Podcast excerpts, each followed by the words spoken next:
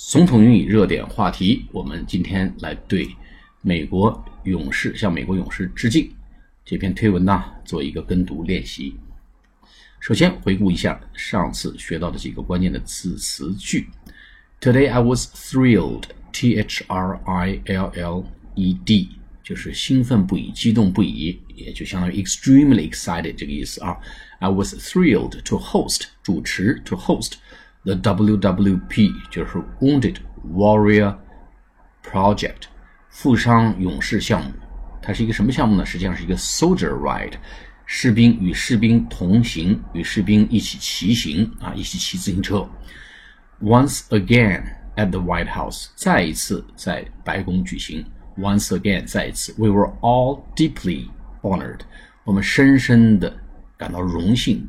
deeply honored 这个词非常好用啊，honored，deeply honored，h o n o r e d，to be in the presence 在现场，啊，出一一同出现，to be in the presence of a true American soldiers，true，啊，这个词用的也比较多啊，真正的啊，真正的 true American soldiers。好，我们来做跟读练习。Today, I was thrilled to host the WWP Soldier ride once again at the White House.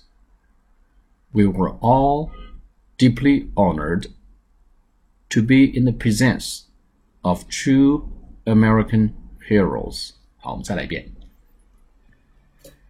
Today, I was thrilled to host the WWP Soldier Ride once again at the White House. We were all deeply honored to be in the presence of true American heroes.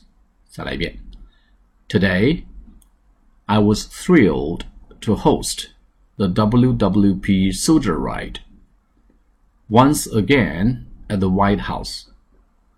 We were all deeply honored to be in the presence of true American Heroes。好，下次节目再见，谢谢大家。